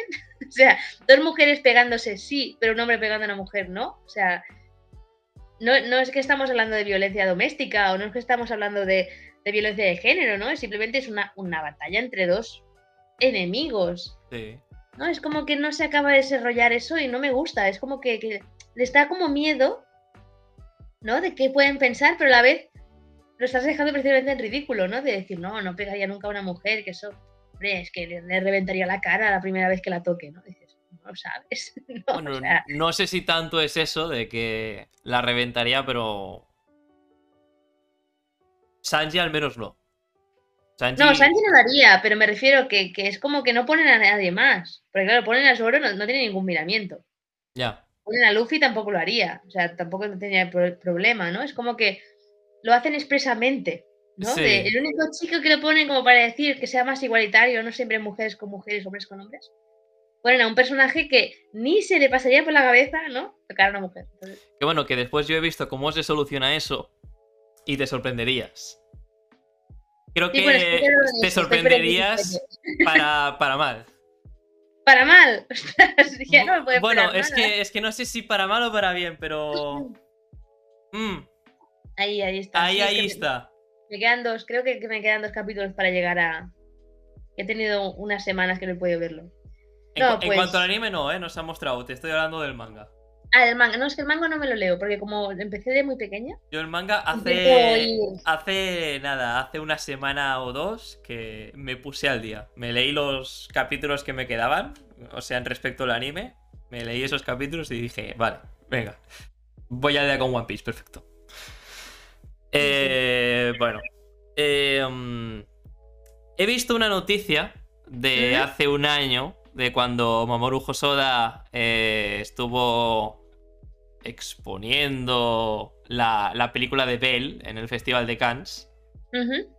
Y eh, dijo una cosa que creo que me parece interesante comentar.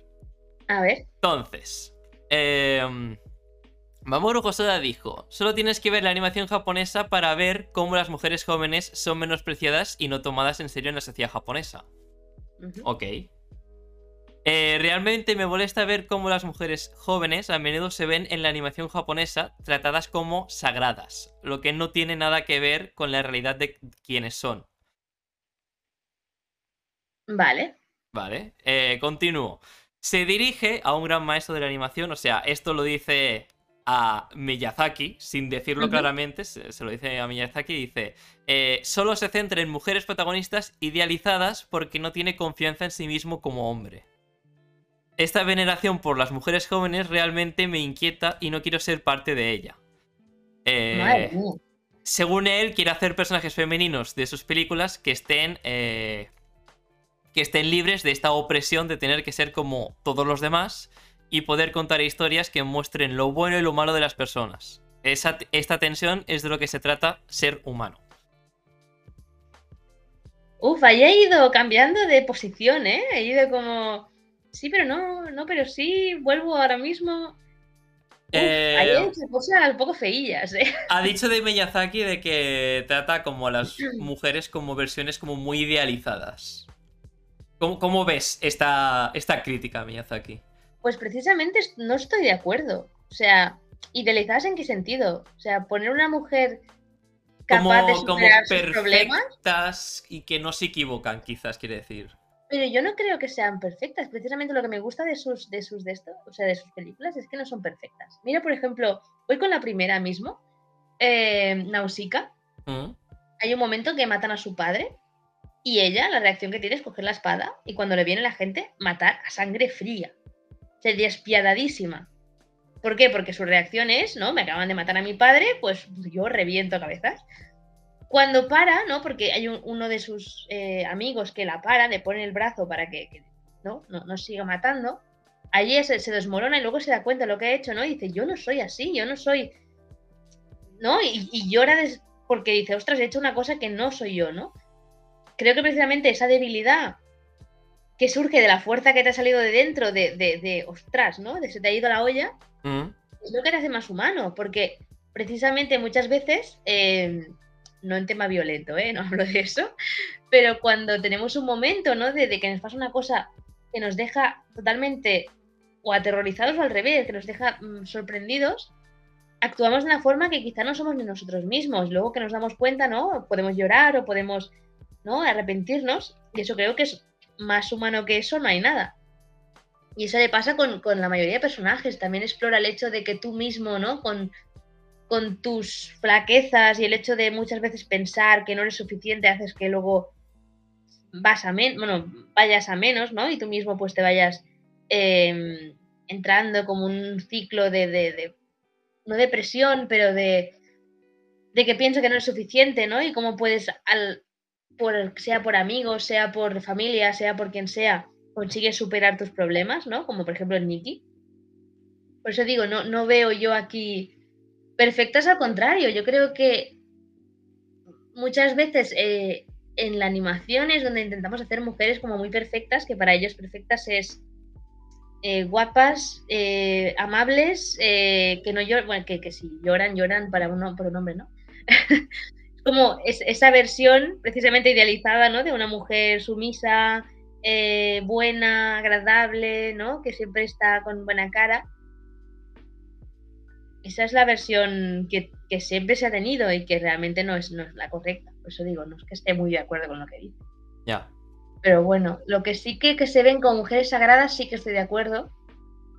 ¿No? El hecho de siempre ponerlas como si fueran una, madre. Lo que hace Sanji. Eh, ponerlo como algo sagrado, no voy a pegarlo. ¿No? Y, y, también verlo siempre como una madre, como alguien que te protege, que te cuida, ¿no? Como como una diosa, ¿no? Muchas veces tienen esa reacción de, la diosa tal, ¿no? Hmm. Si te fijas, no hay, no hay tanto dios, hay más diosas. Sí. ¿No? Y eso sí que estoy de acuerdo, pero no sé, lo otro no. Si iba para Miyazaki, lo veo raro. Ya, eh, a ver, no lo dice explícitamente, pero eh, se dirige a un gran maestro de la, animación que siempre toma mujeres jóvenes como sus heroínas. Eh, si no es Miyazaki. Claro. No sé quién es. Puede ser, aunque realmente no siempre son mujeres jóvenes. Dola, por ejemplo, es un personaje súper fuerte y es una mujer de unos años indefinidos. ¿No? Y esa sí que la tiene como un personaje de madre que cuida, que, está allí, pero que a la vez coge las pistolas y empieza a disparar por donde ve, ¿no? No sé, me sorprende. Quizás le tiene un poco de rencor o algo por, por el castillo ambulante, quizás, no sé. Podría ser, podría ser. Claro, de Josoda me lo espero. Claro, si fuera Shinkai, por ejemplo, me, sorprendería, porque luego, por ejemplo, con Your Name, eh, que también es preciosa esa película, precisamente tiene los personajes que son muy parecidos. Los dos tienen cosas buenas y cosas malas. Los dos van descubriendo ¿no? Dices, ostras, ahora mm, tengo pechos, ahora ¿qué, hago? Pues lo normal, lo quería todo el mundo, tocártelos, ¿no? O sea, ¿no? Pero tampoco es como se ve desde un punto de vista raro, porque luego la chica hace lo mismo, va al baño y sale de allí como diciendo, madre mía, lo que acabo de ver. ¿No? Al final los personajes son iguales, son adolescentes y descubren lo que descubren, ¿no? Como, como personas. Mm. Y por eso digo, mm, tampoco creo que, que se refiere a Shinkai, porque también lo veo que hace más o menos lo mismo. No sé. No sé. Eh... Sí, sí, sí. Es un comentario que he encontrado y he dicho. Mm, vale. ¿Se refiere a Miyazaki? No. Rintintín. ¿Me tienes rintintín? Eh, sí, un poco sí. Un poco sí. Eh, y ya la última parte de. Que bueno, que él quiere hacer películas con personajes femeninos que, bueno, que, que estén libres de esta opresión de ser como los demás se, puede ver un poco en, la película de Bale. No sé si la has visto. No, la tengo, la tengo pendiente también este, este, este verano. Tengo muchas cosas pendientes. Pero me la recomendaron hace poco, que, también hicieron la, el preestreno o algo así, mm. porque se Y me dijeron que era, por una parte tengo críticas muy buenas y por otra críticas muy malas. ¿La parte de malas por qué? Bueno, me dijeron que, que visualmente es impresionante, pero luego que le falta chicha a la historia. Eso es lo que me han dicho. Y otra gente me dice, ah, Yo creo que tiene la chicha suficiente. Le, añade un poco más y se va. Se va del, tema principal. Por eso también me gusta cuando, ¿no? Coger. Cuando la gente me dice cosas, no, yo me lo apunto de puede entrarme esto o lo otro, pero luego tengo que verla. Y cuando la vea, luego ya te cuento. Vale. Eh, yo creo que es eso. eh, es verdad que no tiene mucha chicha, pero no necesita más. Te, te cuenta lo que quiere Vale. contar y, y ahí se queda. Sí, que a veces quieres ir muy arriba y luego te quedas. ¿no? Sí. Sí, sí. Eh, bueno, si te parece, vamos a pasar a la siguiente sección. Eh, que bueno, es mucha noticia, pero esta vez no hay mucha noticia, sino es poca noticia. Vale. Eh, y empezamos con un par de obras de anime, que obras en general que van a tener su adaptación a anime, eh, que aquí no se conocen porque como no ha llegado ni el manga ni nada. La primera es The Masterful Cat is depressed again today, que bueno, eh, va a tener su adaptación anime, creo que si no es para la temporada de verano, sea para más adelante. Y va sobre una niña que acoge a un gato enorme y que se vuelve su mayordomo. Fin. Ah, muy bien. Sí, Como Haru en el reino de los gatos. Un poco. parecido. Eh, no hay mucho más que decir de esto. Después, Vale. eh, va a llegar una adaptación anime de un juego de móvil que se llama Sma- Smile of the Ars Notoria. eh, que tiene eh, el, el ilustrador de los personajes el mismo que, que Recero. Que si a la gente le parece similar Ah, es sí. porque es el mismo ilustrador. Sí, y, me suena. y este sí que va a llegar este verano. Y bueno, ya veremos, porque adaptaciones de juegos de móvil no suelen salir nunca bien. No, además, mira, yo sí que tengo una noticia, no sé si la tienes tú. A ver, Que justo ayer, eh, bueno, vi que ayer salía un juego para, para móvil, que es el Nino Kuni. pero no había ya para- uno. Sí, hay dos. Ah, Pero sa- salieron para, para Play, sí. para Play 3 y luego para Play 4. Que además es justo animación de Studio Ghibli, porque están Mm. Eh, con, con ellos, ¿no? Con Level 5, que es el que diseña el juego. Y justo ayer salió la adaptación del nuevo juego que he hecho, que se llama Cross Walls o algo así. eh, que he empezado a jugar. Ah, y está, está bien. Lo que pasa es que no me gusta que ahora todos los juegos de móvil lo hacen de automático. Y te hace. Van las misiones automáticamente, Ah, la gente automáticamente, dices. ¿Y yo qué tengo que hacer? si, es, si es un juego con historia, eh, al menos deja que tenga un poco de jugabilidad. Sí, Ah. puedes pararlo, ¿eh? El automático lo puedes parar, pero puedes ponerlo y se hace solo.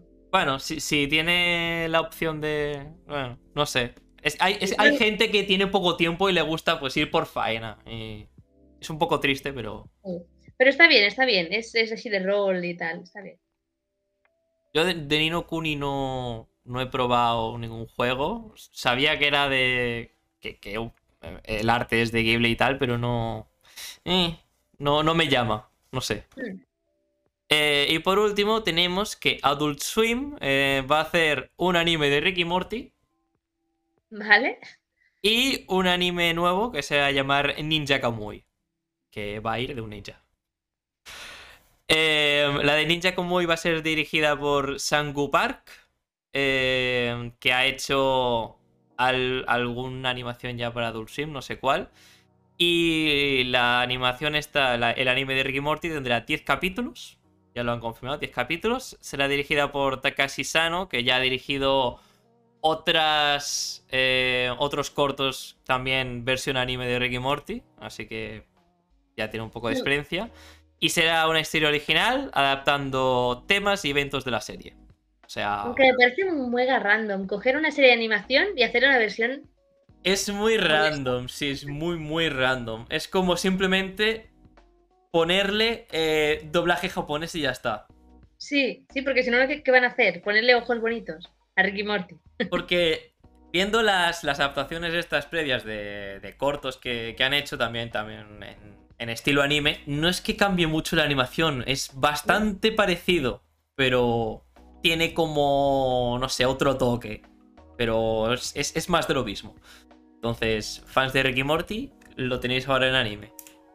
Cuando salga, que no hay fecha. Sí, raro, pero bueno, Ostras, sí, lo acabo de ver. lo acabas de ver. Cosa más rara. Sí, sí, sí. Eh, bueno, eh, ya veremos. Ya veremos. Y hay un par o tres de noticias, pero que me las dejo para la semana que viene, que hablaremos en concreto de ello con otra gente. Eh, y bueno, ahora vamos a pasar a el momento del al jueguecito, momento fanservice. Que no te he dicho qué vamos a hacer, esta vez no hemos hecho ni encuesta ni nada porque he decidido que sí o sí vamos a hacer esto y es un tier list de películas de Ghibli. ¿Un qué? ¿Un qué? Un tier list, o sea, un top. Vale. Vale. Es complicado, ¿eh? Es complicado, sí. Entonces, eh, tengo aquí el enlace. No sé cómo lo vamos a hacer por aquí, pero... Te paso Vale, el enlace.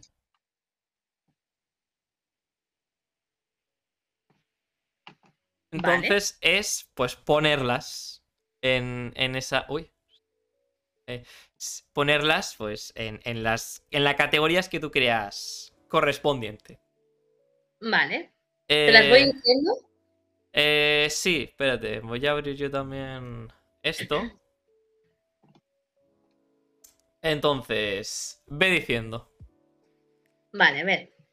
Ah, pues voy por orden. A ver. em, empiezo por una estrella. Sí. Pues que es complicado, ¿eh? A ver, ¿qué pondría en una estrella? ¿Tengo que cogerlas, cogerlas todas o solo hacer una, dos, tres, cuatro, cinco? Eh, La rollo, la peor y la mejor. ¿Cómo, cómo, cómo? ¿Te voy diciendo todas dónde las coloco? ¿O te digo Sí, una en una, o sea, dos en dos? por ejemplo, coge la primera y di, ¿esta la pongo con una, dos, tres? Vale, perfecto. A ver, el castillo en el cielo, yo le pondría tres estrellas. Porque está muy bien, pero no es de las mejores, para mi gusto.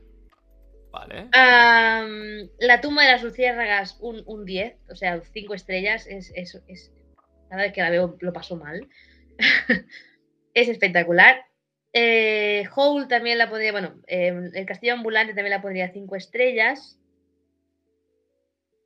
Ay, me he soltado una, espérate. Eh, en la colina de las amapolas, eh, tres, estrellas, ni mucho ni poco. Ni mucho ni poco. No, tres estrellas. Luego, eh, Nicky la aprendiz bruja pondría cuatro estrellas. Me encanta. No creo que sea las mejores, me encanta. Eh, uy, el castillo de Cagliostro. Esta, es- esta es antigua, ¿eh? Sí, Eh, esta es antes de Ghibli, ¿no? Sí. A ver, eh, la vi una vez solo. Mm, no me acuerdo muy bien. Quizá la pondría en. Sí, quizá también la pondría en tres estrellas. No recuerdo que fuera. O sea, no me ha gustado tanto como para repetirla. Aunque hay mucha gente que dice que es, que es maravillosa. Yo le pondría tres. Los llamadas muy divertida, pero. Tres. Yo esta, esta ni la había escuchado. Sí, es de Takahata. Es, bueno, es, a ver, las aventuras de una familia que parece hasta Shin-Chan, o sea, es un Ah. poco así. Ok. Totoro, para mí, cinco estrellas, ya te he dicho antes, es de estas que, que- es mi recurso de, de- de tranquilidad. Sí. Nausicaa también, es top, es, es una película que tiene, es una declaración de intenciones, lo tiene absolutamente todo, lo que va a ser Ghibli. La que viene ahora, que no me acuerdo el nombre en castellano, eh, yo personalmente la odio. Sé que hay mucha gente que le encanta, que dice que es preciosa. Yo, a mí me daba repelús esta película. Uy. Le pondría una estrella. Repelús por. Eh, por la historia en sí, no la acaba de entender mucho. Es como una especie de trío entre que si el chico está enamorado de ella, pero no puede, pero luego otro viene y el amigo. Bueno, es una historia así como muy Triángulo amoroso. novela turca. Novela turca, vale. Me lo has dicho todo. No sé, hay gente que le encanta, que la ve como muy, ¿no? Pero, pero yo no le he encontrado el qué. Y no la he vuelto a ver, ¿eh? Porque he dicho, no, no puedo. Ah, ¿Recuerdos del ayer? Es que no, no me acuerdo cómo se llama, espérate. Dame un segundo. Ocean Waves. ¿Cómo se llama? Pero como no lo podéis ver, al menos que sepan. Puedo escuchar el mar. Es que no puedo en esta película, de verdad. ¿Cómo, cómo? Puedo escuchar el mar. Puedo escuchar el mar. ¿Y pueden escuchar el mar? ¿Tiene alguna relación? Bueno, hay un momento que van a la playa, pero, Ah, pero vale. es que no, no hay mucho. Ah, Only Yesterday, que es la, la de mm, los recuerdos del ayer, está muy bien. Yo pondría un cuatro estrellas. Aunque al principio era muy reacia a verla, pero al final cuatro Mm. estrellas está muy bien, es muy, de, muy introspectiva. Pompoco es muy divertida, yo pondría cuatro estrellas también. Pompoco es de mm, unos tanukis que quieren proteger su hogar, convirtiéndose en humanos. Es muy divertida también. Ponio para mí es maravillosa, pondría cuatro estrellas también. Porque aunque parezca muy infantil, es muy noble, es muy, es muy de amor, muy infantil, muy de primero, ¿no? Eso es maravilloso. Sí. Porco Rosso, teniendo en cuenta que al final fue una broma que quiso hacer el director, pero como tal, dos estrellas no, no es muy. O sea, para, para, mí, ¿eh? De, No va mucho más allá de la expresar- parodia, ¿no? no, sí, lo que quiere expresar al final no es mucho, ¿no? Aunque si es, lo miras desde un punto de vista paródico es maravillosa, ¿eh? estaría muy arriba, pero bueno, como tengo que clasificarlas, dos estrellas. La princesa Mononoke, cinco, sin lugar a dudas. Eh, eh, Chihiro, cinco, mm, es mi película de referencia de la vida, prácticamente. Mis hijos la van a ver. La Mil primera veces, película. Exacto, va, va a ser Chihiro. Cuentos de Terramar. Cuentos de Terramar. Venga, dos estrellas. Uy, dos estrellas. Dos estrellas. ¿Motivo? Eh, bueno, es que pienso un poco igual que la crítica. Y mira que yo a veces aquí difiero. Mm, está bien, pero no tiene mucha. La historia es muy plana, no, no tiene muchos. No sé, no, no le ves esa gracia que tiene precisamente Ghibli, ¿no? Es, es- Mm. No sé cómo decirlo, ese espíritu, esas ganas de cambiar el mundo, ¿no? Es como que no, no se queda allí. Entonces, dos. A Haru en el reino de los gatos. Tres. Tres. Está bien, pero tampoco es. sí. Arrietty es muy chula, creo que cuatro. Sí, Arrietty no es, no es del top, pero Arrietty está muy bien. Con la princesa Cayuga tengo problemas. Visualmente es, es- es preciosa. O sea, yo creo que es de las mejores animaciones así hechas a, así como a lápiz. Pero. Pero yo no la veo de 5. Yo personalmente ¿eh? creo que hay más que, que, es que tocan. Lo siento por Takahata, ¿eh? aún no le he puesto ningún. Ah, sí, no, le he puesto la tumba de las lesbianas arriba. Hombre, claro. Cuatro. Te quedan cuatro y medio. ¿Sabes? Eso que no está ahí. Venga. No, cuatro y medio, sí. Am, esta igual, la de eh, El viento se levanta, yo pondría cuatro. Está muy bien, es un buen cierre de. Luego vienen más, pero es un buen cierre de, de Ghibli, pero creo que cuatro estrellas. Ah, recuerdo de Manri 3. Y luego creo que lo he hecho mal. Espérate. Sí, Haru es la última. Lo he hecho mal. Entonces esta. ¿Cómo se llama en castellano? ¿Cuál, cuál? ¿El Cat Returns? Ahora me he perdido. ¿El Cat Returns? ¿Por qué no me dice cómo se llama? Pues quizás se llama de Cat Returns. No lo sé. Bueno, eh, está bien, pero tampoco pondría dos. Dos estrellas. La de. Whisper of the Heart. No, esta me he confundido. La de Whisper of the Heart es Haru en el reino de los gatos. Porque le he Ah, visto las orejitas me he confundido. vale. Y de Cat Returns creo que sí, es que no, no me acuerdo del nombre en castellano, no sé por qué. Y no me lo estoy buscando y no me aparece. Ay, qué mal. Es como, una, es como si fuera una segunda parte, no sé, es una cosa muy rara, no me acaba de convencer. A ver, te busco en japonés. Eh, Y Neko no Onegashi, pero para si alguien la conoce en castellano, no lo veo. Y ahora me he quedado totalmente en blanco. No sé. Bueno, es igual. The Cat Returns. Lo dejamos Vale, así. sí. Eh, no sé, dos estrellas. No fue, no fue tan buena como la otra. Ok. Así que en definitiva mi top estaría Tumba de las, Tumba de las Luciérnagas, El Castillo Ambulante, eh, estaría Nausicaa, Mononoke y Chihiro. Veo muchas en las cinco estrellas. ¿Hay alguna que sobrepase esas cinco estrellas? Sé que cuesta, es que me gusta mucho, ¿eh? Con estas. A ver, si pudiera escoger. El problema es que Chihiro le tengo un amor diferente por el hecho de ser la primera. Le tengo un cariño especial. Entonces, claro, pero si me guío por. Es que estoy entre Mononoke y Chihiro. Creo que son las para mí son las mejores que hay. Aunque bueno, si tuviera que escoger dos, escogería Chihiro para Miyazaki y la tumba de las luciérnagas para eh, Takahata, para no dejarlo allí Venga. al lado. Sí, me, quedaría con estas dos. Eh, yo hago mi aporte. Yo, eh, el castillo ambulante la pondría arriba de todo. Es, es, la que más me ha gustado, no sé. Mm. Es la que sí, no, no, para mí también está. Es que es eso, por eso digo que es muy complicado escoger para mí es, muy chula esta película, me gusta mucho todo el, tema del sentido este, ¿no? De cómo una chica que tiene, pues yo qué sé, 16 años, 20 años, parece una, abuela, la convierte en una abuela, ¿no? Sí. Y luego empieza a vivir la vida, me, parece maravilloso. Pero es que escoger, es que hay muchas, ¿eh? Que son top, top. Pienso nuevamente cuando, cuando alguien me pregunta por el libro, ¿no? Y me dicen, ah, ¿qué es, qué es Ghibli? Digo, ¿conoces, ¿conoces Chihiro? Ah, sí, me suena. ¿Conoces a Castillo Ambulante? Sí, me suena. ¿Conoces tal? Ya no. Ya no.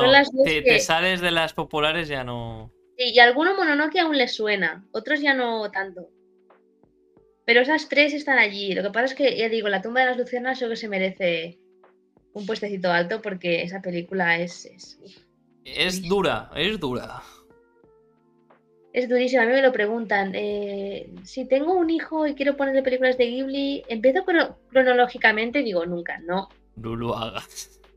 O sea, puedes empezar por Nausicaa, perfecto. Pero como sigas, como sigas por la tumba de los lucianos, que no, que vas a traumatizar a alguien. No, no, no, no. Esa película, no. Esa la última. Esa no es infantil no es nada infantil. Y eso es una cosa que me gusta, que por fin una película pues, se vea, ¿no? Claramente que no es infantil. Que ves que los protagonistas son niños, pero no es infantil. No, no, y hay gente que comete el error, ¿eh?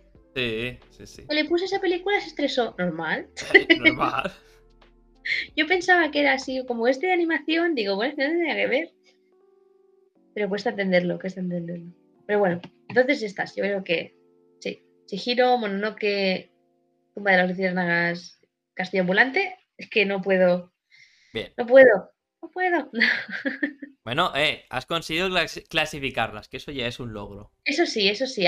tengo que reconocer, por mucho que me guste Ghibli, hay películas que no me gustan. O sea, no. La de Ocean Waves. Esta es que no me gustó. Quizás si la vuelvo a ver veo algo distinto, ¿eh? Pero es que no me gustó nada. Me puso hasta nerviosa. Es que. No sé, era rollo. Eh, estoy enamorada de tu mejor amigo. Vale, perfecto. Tú y yo nunca tendremos nada. Al cabo de unos días, estoy enamorada de ella. ¿Por qué? O sea, esa relación de dónde sale, dónde está el, fruto del amor, de dónde, ¿no? ¿Cómo se ha desarrollado esta historia? No, es que un día me la encontré en el tren. Bueno, es igual. no, no puedo, no, no, puedo con esa película. Bueno. Eh, pues hasta aquí llegaríamos con el podcast. Eh, muchas gracias por, asistir, venir, estar aquí eh, con nosotros. Espero que la hayas pasado bien, que haya sido ameno. Sí, sí, sí. Yo también me enrollo mucho, siempre pido perdón de antemano. Nah, hombre, eso es lo que quiero, que te enrolles. A mí me gusta que la gente se enrolle y, y que acabemos aquí hablando de, no sé, cualquier cosa. Eh, bueno, si quieres promocionar algo, redes, mandar un mensaje, lo que quieras, este es tu momento. Bueno, a ver, uh, redes tengo, bueno, tengo el, Instagram de Mujeres de Ghibli, se llama así, Mujeres de Ghibli, recordad que Ghibli con, con H, intercalada, mm. G-H. Eh, lo que pasa es que lo uso poco, porque estoy muy centrada en escribir y ahora lo uso poco, pero bueno, cuando si sale algo, pues eh, lo anunciaré por allí. Y luego el Twitter, que también lo uso bastante, aunque me vaya fatal, si alguien me manda un mensaje, aviso que quizá contesto en un mes, porque nunca me avisa de los mensajes. No, de verdad, me pone solicitud de mensajes, no me pone nada, y al cabo de un tiempo me lo pone, entro y pone, me ha hablado hace dos semanas, tres meses, flipante. Bueno, dejando eso aparte, eh, Twitter es arroba Ana, sé que es complicado mi apellido, pero bueno, lo buscáis en internet, poned Ana Junyent, Ana Ju y ya os saldrá. Y yo lo pondré por aquí, o sea, no hay problema. Y que si os apetece comprar el libro, pues yo encantadísima de compartir mi trabajo y que ya le queda poco a la segunda edición, así que me haréis un favor. Eh, ¿Algún mensaje motivacional para, no sé, eh, mujeres? ¿Algún...? Sí, bueno, que, que si hay, bueno, tanto hombres como mujeres, si hay gente que le interesa ver animación diferente, les animo a ver, por ejemplo, Ghibli si no lo han visto, pero sobre todo que intenten buscar que, se, que, que, hay, hay mucha animación buena, hay mucha animación con personajes que valen la pena. No todo es Naruto, One Piece, Bola de Dragón. te, puedes ir a, como decíamos, eh, ahora se me ha ido el nombre, lo tenía por aquí, Yona, Akatsuki Yona. Yona es preciosa. Yona es preciosa. Tienes también un, no sé si llamarlo clásico, pero lo conoce todo el mundo, Nana. Nana es, es, es. es, es. Además, yo me llamo Ana y cuando, como mi nombre es muy conocido, eh, todo el mundo se llama Ana, eh, estuve trabajando en un, bueno, no sé cómo decirlo, se llama Sply, es, bueno, donde van los niños pequeños en verano, pasarlo bien o los fines de semana, como había tres Anas, yo detrás me ponía Nana. original, Para original. y además porque, bueno, Nana es, es, el top de animación así. Entonces eso, eh, se puede encontrar, se puede buscar, no pasa nada, no te sientas menos, eh, menos por ver series de estas, yo también veo One Piece. y evidentemente no es por discriminarlo, o sea, está muy bien, pero que si os gusta la animación realmente disfrutar de un buen personaje, buscar que encontraréis. Yona es un ejemplo, Nana es otro ejemplo, Ghibli es otro ejemplo. Y hay, hay muchos. Bien, pues todo por aquí. Y bueno, nos vemos la semana que viene con mucho más. Eh, más, más mucho más fanservice. Nos vemos la semana que viene. Adiós, adiós.